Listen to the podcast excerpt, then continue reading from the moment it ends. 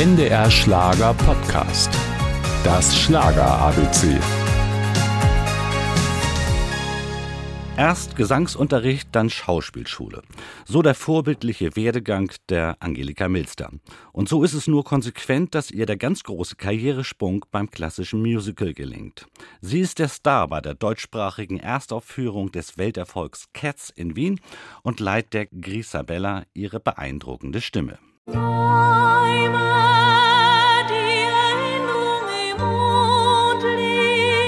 Das Lied wird für Angelika Milster zum Markenzeichen.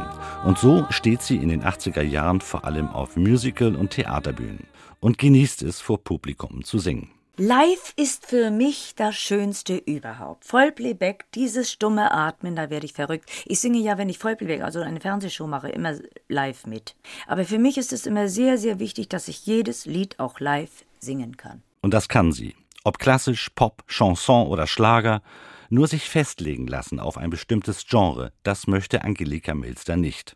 Ja, absolut. Ich möchte vielseitig sein, ich brauche die Herausforderung. Und die hieß für sie in den 90er Jahren deutsche Schlager. Im Mittelpunkt dabei vor allem ein Thema. Bring ein bisschen Liebe in mein Leben, bring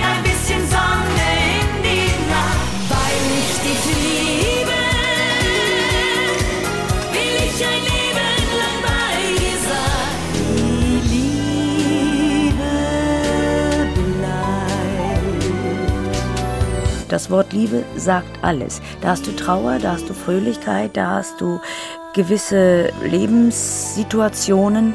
Es gehört alles, es, du kommst immer wieder auf die Liebe zurück, ich zumindest. Der Erfolg gibt ihr recht. Ihr Album Ich liebe dich wird mit dem Echo ausgezeichnet. Ihre Vielseitigkeit hat sich Angelika Milster bis heute bewahrt.